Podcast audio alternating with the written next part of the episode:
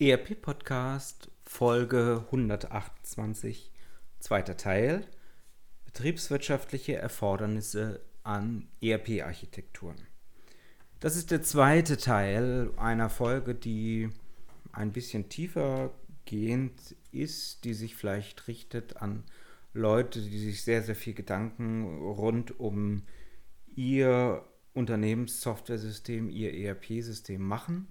Es richtet sich an alle Entwickler, an alle IT-Architekten, die sich nicht nur fragen, wie eine ERP- oder Unternehmenssoftware-Architektur technisch gestaltet sein muss, sondern die sich auch fragen, welche betriebswirtschaftlichen Erfordernisse an eine zukünftige ERP-Architektur gestellt werden müsste. Viel Vergnügen. Herzlich willkommen zum ERP-Podcast, dem Podcast für alle, die sich aktiv mit dem Einsatz und der Gestaltung von Unternehmenssoftware und den daraus entstehenden Veränderungen und Potenzialen in Unternehmen auseinandersetzen wollen. Mit diesem Podcast möchte ich Sie mit eigenen Gedanken und Interviews bei der Gestaltung moderner IT-Konzepte nebenbei, also zum Beispiel beim Spazierengehen oder Autofahren, begleiten. Damit möchte ich Ihnen in dieser von technologischen Veränderungen geprägten Zeit Informationen anbieten, die sich in Zeitschriften, Fachbüchern und wissenschaftlichen Artikeln in dieser Form nicht darlegen lassen und für die sich im hektischen Alltag ohnehin nicht die Zeit findet. Mein Name ist Axel Winkelmann. Ich bin Professor für Betriebswirtschaftslehre und Wirtschaftsinformatik an der Universität Würzburg. Herzlich willkommen zurück zum ERP-Podcast. Wir sind mittendrin in der Episode 128 Betriebswirtschaftliche Erfordernisse an ERP-Architekturen. Ausgangspunkt für die Folge war die Folge 127 da hatte ich mich ein bisschen ausgelassen über die Entwicklung von ERP oder Unternehmenssoftware-Architekturen, angefangen von den 60er, 70er Jahren bis eigentlich zu ganz, ganz modernen Architekturen. Wir sind immer noch recht oberflächlich geblieben. Ich glaube, wenn man die ERP-Hersteller, die ganz modernen en Detail fragt, dann werden die natürlich noch viel, viel tiefer gehen können. Aber ähm, das soll ein bisschen reichen, um einfach einen Einblick zu kriegen in die Entwicklung und auch vielleicht eine Einschätzung zu ermöglichen, was das eigene ERP-System kann, beziehungsweise das, was ich auswählen will, entsprechen kann. So, dann hatte ich in der letzten Woche gesagt, okay, jetzt ist es so, dass wir natürlich nicht nur technische Erfordernisse haben, die sich einfach aus der Hardware Anforderungen aus den Infrastrukturmöglichkeiten zunehmend ergeben, sondern wir haben eigentlich auch ganz viele betriebswirtschaftliche Anforderungen, klar, natürlich insbesondere funktionale Anforderungen, aber das soll an der Stelle gar nicht das Thema sein, die funktionale Anforderung. Ich möchte auf was ganz anderes hinaus. Das habe ich letzte Woche so ein bisschen begonnen, das möchte ich heute natürlich gern auflösen und zu Ende bringen. In der vergangenen, im ersten Teil, letzte Woche, bin ich zunächst darauf eingegangen, dass wir für eigentlich jedes physische Objekt oder auch Subjekt, für jede Transaktion letztendlich ganz, ganz viele ja, virtuelle Daten haben. Ich hatte das Beispiel Apfel genannt, also klar die Anzahl an Äpfeln, die wir haben, die Farbe, relativ offensichtlich. Mindesthaltbarkeitsdatum, da wird es dann schon nicht mehr so ganz offensichtlich, wenn wir dann noch wissen wollen, mit welchen Stoffen der Apfel beim Bauern gespritzt worden ist. Dann haben wir schnell Daten, die eigentlich eine ganze Kette von Wertschöpfungspartnern durchlaufen. Und dann sind wir bei dem Thema, was ich letztes Mal auch kurz angesprochen hatte, die Entwicklung von Unternehmen und sozusagen die Abgrenzung von eigentlich natürlicherweise zusammengehörenden Daten, Datenstrukturen. Und das kann man natürlich einerseits sehr positiv nutzen, im beispielsweise Intercompany-Geschäft, auch natürlich im steuerlichen, indem man physische Dinge virtuell sozusagen über die entsprechenden zum Beispiel GmbHs oder Unternehmen abgrenzt. Das hat natürlich aber auch negative Seiten und das ist genau der Punkt, wo ich sage, für genau diese Erfordernisse brauchen wir eigentlich auch in der Betriebswirtschaftslehre neue Architekturstrukturen im ERP. Wir haben nämlich, wenn wir uns das Thema Datenaustausch anschauen, das läuft so alles unter der Überschrift E-Standards, elektronische Datenaustauschstandards, EDI, EDIFACT, XML-Formate, Zugpferd etc. pp. All das sind ja Ansätze, um eben Daten zwischen zum Beispiel unterschiedlichen Organisationen, unterschiedlichen Unternehmen hin und her zu schieben. Das Problem dabei ist nur, dass jeder einzelne dieser Unternehmen sich unserer Untersuchung nach, dazu werden wir auch noch eine Folge machen, äh, dazu haben wir auch schon ganz am Anfang Folgen gemacht, ich verlinke die, ich habe die jetzt gerade nicht im Kopf, dass jeder einzelne Unternehmensbeteiligte eigentlich seine eigenen Datenformate haben. Und selbst wenn die sich dann auf einen Datenaustauschstandard geeinigt haben, dann hat doch irgendjemand irgendeine Vorstellung, welche extra Daten er noch gerne übermittelt haben möchte und welches standardisierte Datenfeld aus dem Datenaustauschstandard doch noch missbraucht werden kann. Dann wird aus dem Geburtsdatum äh, plötzlich ein Haltbarkeitsdatum oder ähnliche Spielchen. Also wer mit den Leuten aus den EDI-Abteilungen der großen Handelsunternehmen spricht, der erfährt da Sachen, die sind also unglaublich teilweise und ähm, die sind mit Sicherheit nicht sehr zielführend. Das mag noch gehen, wenn ich, jetzt nenne ich mal keine Namen, aber wenn ich ein ganz großes Handelsunternehmen bin oder meinetwegen ein Automobilhersteller, dann kann ich letztendlich meinen Lieferanten und vielleicht auch den Kunden nicht nur den Standard diktieren, sondern meine Dialekte, meine Abweichungen vom Standard, die diktiere ich halt den anderen Partnern auch direkt mit, damit wir Rechnungsdaten austauschen können, damit wir Produktartikeldaten austauschen können, damit wir Lieferavisen austauschen können und so weiter und so fort. So, das mag funktionieren, wenn ich der Stärkste in der Kette bin.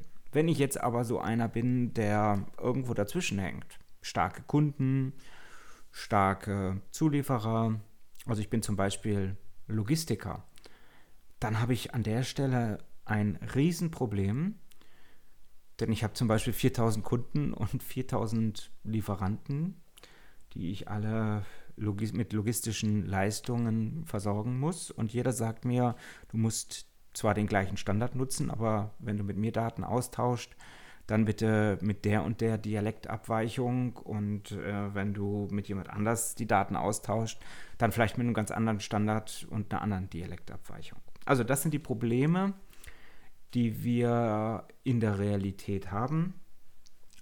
Die Forschung ist da gar nicht so drauf eingegangen. Das war vor allen Dingen vor knapp 20 Jahren großes Forschungsgebiet, diese elektronischen Standards. Und da hat man eben festgestellt, man braucht diese Standards, logisch, wenn jeder eins zu eins irgendwas austauscht. Dann habe ich halt 17.000 verschiedene Standards und wenn ich mich auf einen Standard einige, Entschuldigung, dann habe ich nicht 17.000 Standards, sondern dann habe ich 17.000 verschiedene Varianten, wie ich Daten austausche. Also muss ich mich auf einen Standard einigen. Idealerweise noch eine Datenaustauschplattform dazwischen haben und dann, so sagt die damalige Theorie, dann kann ich natürlich auf einer 1 zu 1 Basis die Daten austauschen. Ja, die Praxis sieht dann natürlich ein bisschen anders aus. Also wir haben diese riesen Datenaustauschprobleme. Ja, und wenn ich das jetzt weiterdenke, dann muss ich irgendwo sagen, woran liegt denn das, dass das einzelne Unternehmen zwar sagt, super, da ist ein Standard, zum Austausch von Artikeldaten, zum Austausch von Rechnungsdaten, zum Austausch von Angebotsdaten etc. pp. Und dann geht das Unternehmen trotzdem hin und weicht von diesem Standard ab. Da gibt es natürlich viele verschiedene Erklärungsansätze, auch aus dem Verhaltensbereich will ich gar nicht drauf eingehen. Aber ein Punkt, den möchte ich herausgreifen und das ist das Thema, wie bilden wir eigentlich Semantik, also Inhalte, innerhalb des ERP-Systems ab. Sie werden mir wahrscheinlich recht geben, jedes ERP-System verarbeitet die betriebswirtschaftlichen, die transaktionalen Daten des Unternehmens und seiner Partner, seiner Wertschöpfungspartner mit dem relativ gleichen Ergebnis. Das Ergebnis ist sicherlich relativ normiert, nur der Weg, wie es das macht, technisch, der ist sicherlich ganz unterschiedlich. Also wenn ein ERP-System Ware aus dem Lager entnimmt, dann ist die Art und Weise, wie, wie diese Daten ja, hin und her geschoben werden, letztendlich ganz, ganz unterschiedlich. Und das zieht sich so durch das komplette System durch. Ein Teil findet sich in der Datenbank wieder, betriebswirtschaftliche Logik. Ein Teil findet sich irgendwo im Programmcode wieder, in SQL-Abfragen, irgendwo. So. Und das ist eigentlich ein Punkt, ja, den haben wir so akzeptiert. Der hat sich einfach historisch ergeben. Die Standardsoftware, die Standardunternehmenssoftware, die ist ja eigentlich dadurch entstanden, dass wir irgendwann mal gesagt haben, als die Computer leistungsfähiger wurden, wir brauchen Standardsoftware, wiederverwendbare Software für Unternehmenszwecke. Zunächst mal ganz kleine Lösungen, dann immer holistischer, immer größer werdende Lösungen für das gesamte Unternehmen. ADV Orga, 1972 die SAP, um mal zwei Unternehmen äh, zu nennen, die sich sehr früh hervorgetan haben in dem Bereich. Und man hat sich einfach angeschaut, was machen die Unternehmen eigentlich? Wie funktioniert BWL in den Unternehmen? Gerade zu SAP-Zeiten habe ich mir sagen lassen, wurde dann auch viel mit den betriebswirtschaftlichen Professoren zusammen diskutiert, wie bestimmte betriebswirtschaftliche Funktionen algorithmisch, also in Software, abzubilden sind. So, und dann hat man gemacht. Version 1.0, Version 2.0, Version 3.0, irgendwie. Jeder ERP, jeder Unternehmenssoftwarehersteller auf eine etwas andere Art und Weise. Ja, und im Ergebnis haben wir heute unglaublich viele Benutzerschnittstellen innerhalb des Systems, Datenschnittstellen innerhalb des Systems. Teilweise ist es sehr, sehr aufwendig, irgendwelche Daten aus dem System rauszukriegen, sie inhaltlich zu verarbeiten. Wir haben eine eigene Kostenrechnung drumherum gebaut. Wir haben eigenes Controlling um die Systeme herum gebaut und haben uns sozusagen, ohne das zu merken, eingeschossen auf die Logik die der Unternehmenssoftware, der ERP-Hersteller über die Jahre in seinem System irgendwo im Code, irgendwo in der Datenbank so verankert hat.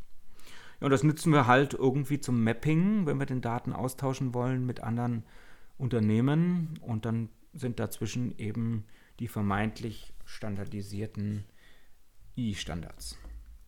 So, das ist der Status quo.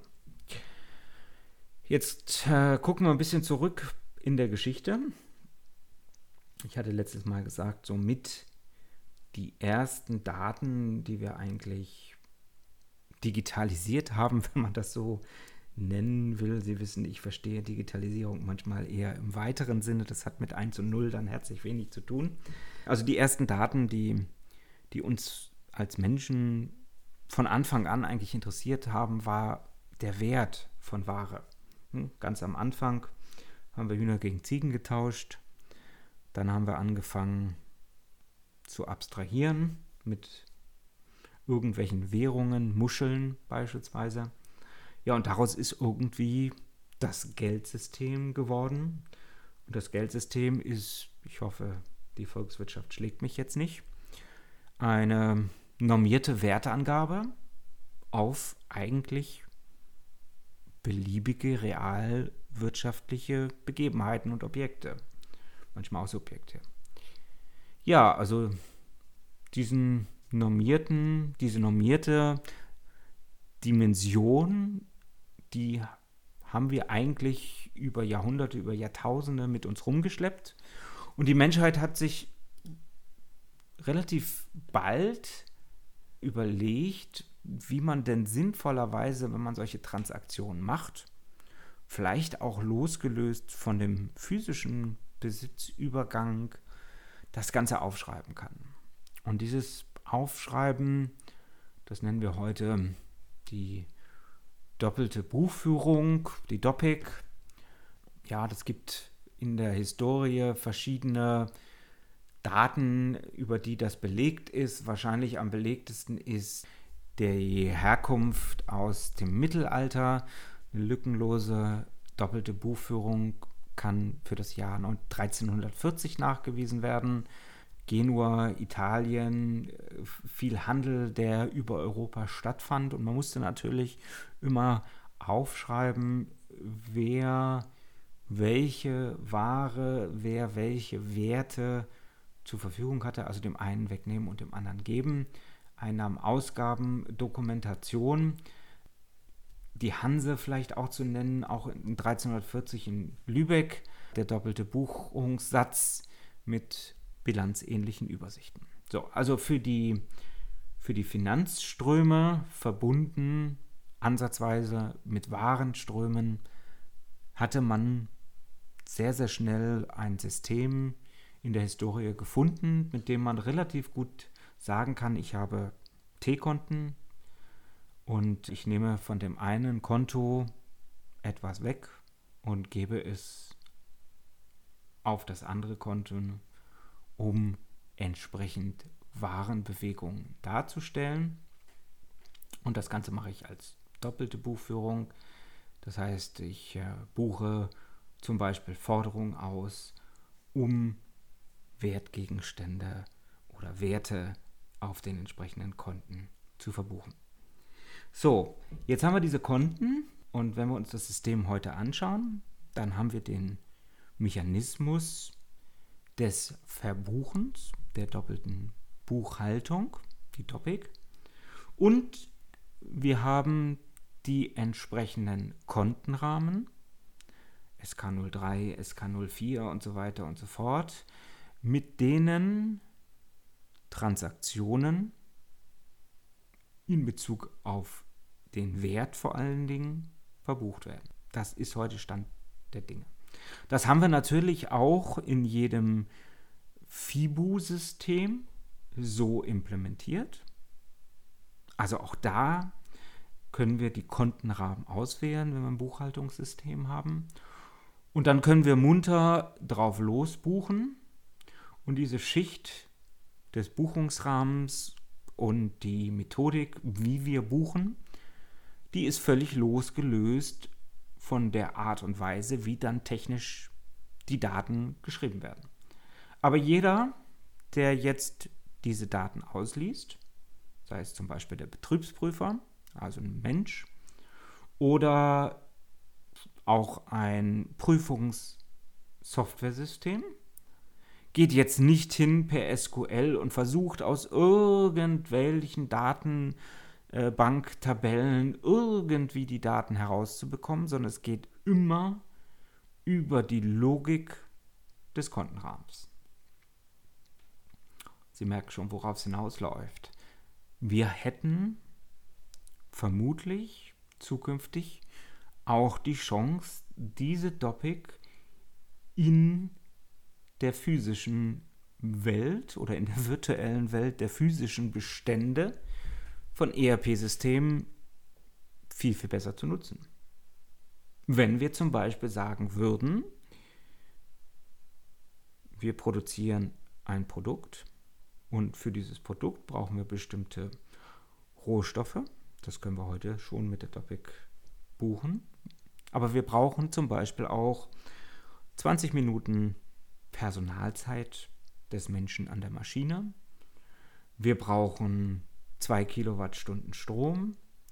Wir brauchen für 5 Minuten den Gabelstapler für den einzelnen Job und so weiter und so fort. Und wenn wir das auf den einzelnen Konten verbuchen, dann haben wir auch gar keine Probleme mehr in der Analytik der BWL, weil wir über die Konten, über, das gebe ich zu, sehr viel detailliertere Kontenrahmen als ein SK03, SK04, die Dinge betriebswirtschaftlich, semantisch, inhaltlich verbuchen und sie dann technisch im System, je nach System, ganz, ganz unterschiedlich in die Datenbanken wegschreiben.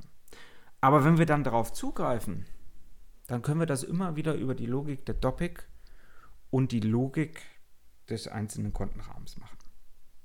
Dieser Kontenrahmen, der ist natürlich viel, viel, viel, viel, viel größer als die Kontenrahmen, die wir rein aus der Finanzwelt kennen. Und diese Kontenrahmen sind sicherlich auch nur begrenzt standardisierbar, aber sie sind zumindest begrenzt standardisierbar. Das heißt, wir könnten jetzt hingehen und könnten ganz tiefe, also ganz detaillierte Kontenrahmen für die unterschiedlichsten Branchen erstellen.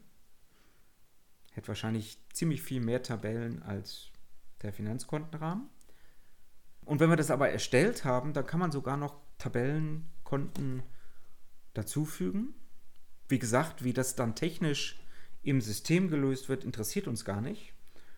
Und äh, jetzt kommt eben der Clou und deswegen wäre das wahrscheinlich auch ein guter Lösungsansatz für den Datenaustausch. Wenn ich jetzt weiß, wie der Kontenrahmen meines Gegenübers, des anderen Unternehmens, mit dem ich Daten austauschen will, aussieht, dann kann ich eben rein auf dieser betriebswirtschaftlichen Ebene die Daten über den Ausweis des Kontenrahmens austauschen und die darunter liegende technische Schicht, die Datenbasis, die Datenbank, die Datentabellen, die interessieren mich, wie gesagt, an der Stelle dann überhaupt nicht mehr.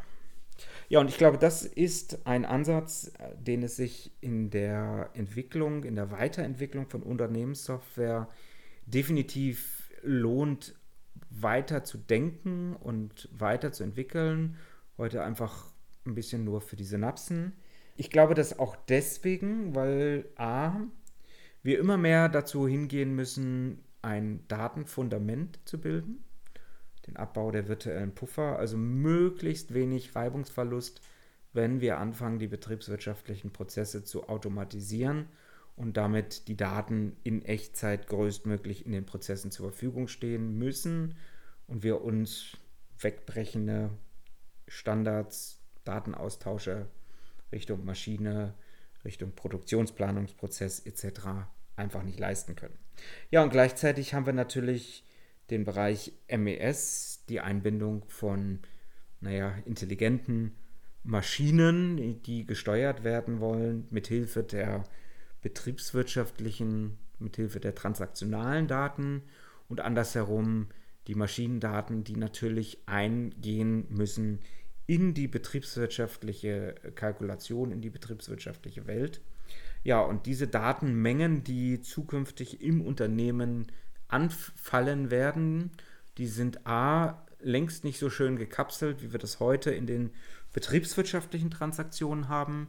Und B ähm, ist die Datenmenge, die dann plötzlich anfällt, natürlich um ein Vielfaches größer als die Datenmenge, die wir heute noch in den ERP-Systemen haben. Also das ist, glaube ich, eine der großen betriebswirtschaftlichen Herausforderungen des nächsten Jahrzehnts nochmal parallel zu den technischen Architekturen, in denen ich in Folge 127 gesprochen habe. Eine weitere sehr stark betriebswirtschaftliche Herausforderung sind sicherlich auch Schichten betriebswirtschaftlicher Art, mit denen ich auch inhaltliche Datenanalyse machen kann, los angefangen von Fehlern in bestimmten Daten, in bestimmten Transaktionsdaten, bis hin zur Entscheidungsunterstützung in den operativen Abläufen innerhalb des Systems. Also wie unterstütze ich die Sachbearbeiter dabei, die richtigen Hypothesen für ihre Entscheidung zu bilden. Also beispielsweise, wie viel Ware vom Produkt 4711 nachzubestellen ist. Das werden sehr, sehr spannende Fragestellungen im nächsten Jahrzehnt werden. Ja, und der letzte Punkt, auf den ich eingehe, ist, dass wir uns natürlich auch noch viel, viel mehr Gedanken machen müssen, wie wir Daten über die Prozessabläufe, also über die Dinge, die innerhalb des Systems von Seiten der Sachbearbeiter oder Mitarbeiter durchgeführt werden, wegschreiben können, um sie entsprechend mit betriebswirtschaftlichen Hypothesen zu analysieren. Analysefrage könnte zum Beispiel sein, liebes System, sag mir doch mal für den normalen Bürobedarfsbestellprozess, wie das typische Vorgehen ist und ob wir bei bestimmten Lieferanten vielleicht von diesem Vorgehen abweichen und ob diese Abweichung, die wir da machen, vielleicht sogar kostentechnisch für uns kontraproduktiv ist oder wir damit den Pfad des Standardbestellens verlassen. So, können wir heute nicht beantworten. Müssten wir uns neben die Mitarbeiterstellen beobachten. Äh, es gibt erste, seit einigen Jahren erste Ansätze, um entsprechend Prozessanalyse in den Systemen zu machen.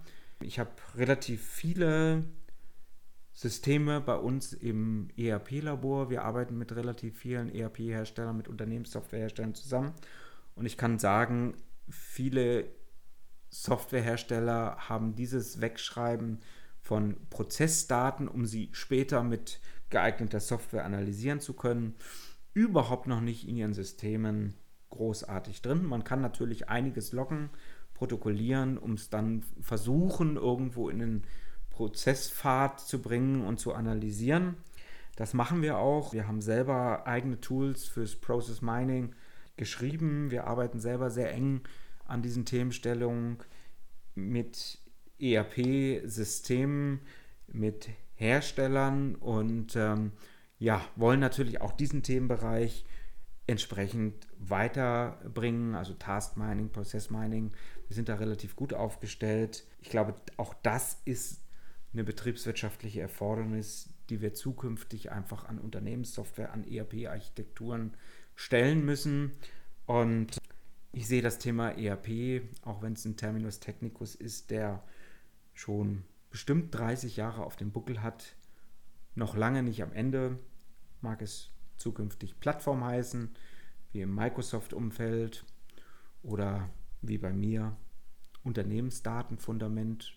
Wichtig ist einerseits, dass wir die technischen Architekturen weiterentwickeln, entsprechend der Infrastrukturanforderungen weiterentwickeln und dass wir uns vielleicht ein bisschen mehr als in der Vergangenheit auch über die betriebswirtschaftlichen Erfordernisse sehr viel Gedanken machen. Und ich hoffe, ich konnte mit diesem zweiten Teil der Episode so ein paar Gedankenspitzen, ein bisschen was für die Synapsen mitgeben in dieser Woche.